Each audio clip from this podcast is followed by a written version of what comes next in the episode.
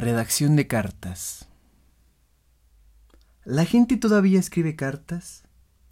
¿O aniquiladores de distancia tales como el tren, el automóvil y el teléfono han impedido prematuramente el desarrollo de eventuales Horace Walpole y Mr. Carlyle de este tiempo apresurado?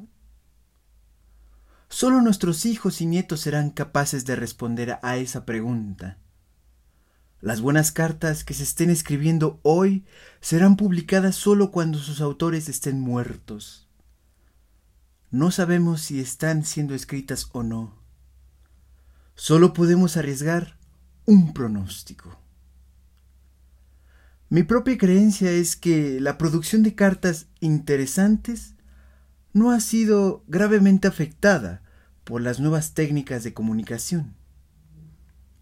Cierto, el teléfono debió de causar una gran baja en esas breves misivas de invitación y encuentros, con frecuencia pequeñas obras maestras de ingenio y elegancia, que abundan en la correspondencia publicada de los grandes escritores de cartas del pasado. Es más, el transporte rápido ha reducido ciertamente la cantidad de ocasiones para enviar cartas. Un siglo atrás, la gente que vivía a una distancia de 80 kilómetros estaba separada por un abismo que sólo ocasionalmente podían encontrar los medios y el tiempo para cruzar.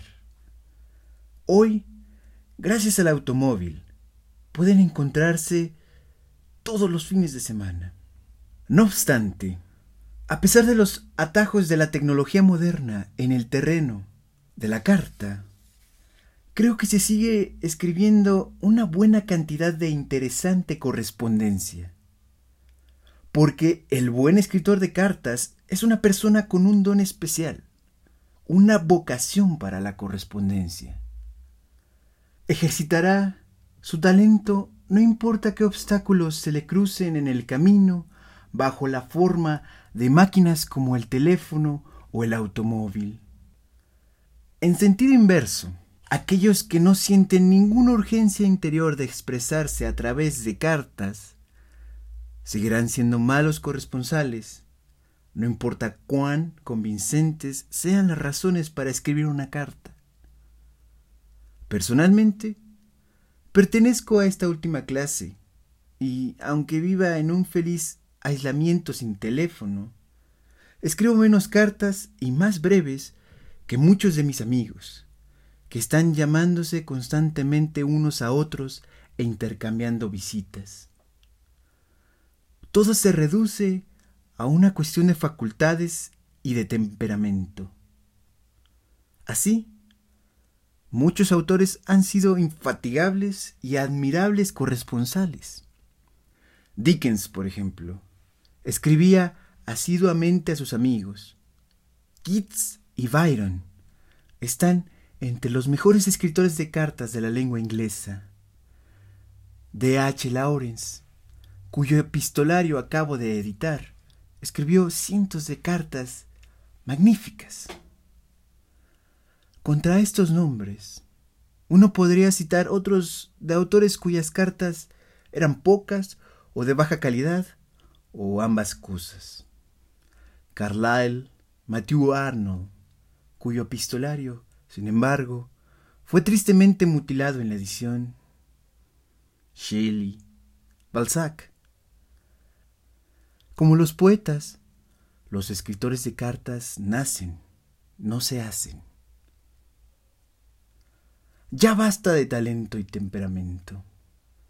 Pero debemos recordar también que hay circunstancias especiales en las que la escritura de cartas es preferible a una conversación telefónica o una entrevista personal. De este modo, una cierta timidez vuelve difícil para la mayoría de nosotros expresar en palabras, cara a cara, sentimientos que estamos bastante dispuestos a dejar sobre papel. De ahí las cartas de amor. Amantes que tienen todas las oportunidades de hablar el uno con el otro continúan, sin embargo, escribiéndose cartas, porque en estas se atreven a decir cosas que les daría vergüenza decir en voz alta. Es más, la presencia física del ser amado puede ser, en alguna medida, una desventaja para el amor. El ser de carne y hueso eclipsa, digámoslo así, al radiante ideal concebido por la imaginación. La imagen fantasiada del amado que los amantes tan asiduamente decoran con los colores más brillantes a su disposición y que es el verdadero objeto de su pasión. Sentado a solas en su mesa de trabajo, el amante puede contemplar la imagen idealizada del ser amado sin ser distraído por las irrelevantes imperfecciones de su realidad física. Hay razones profundamente psicológicas para la carta de amor.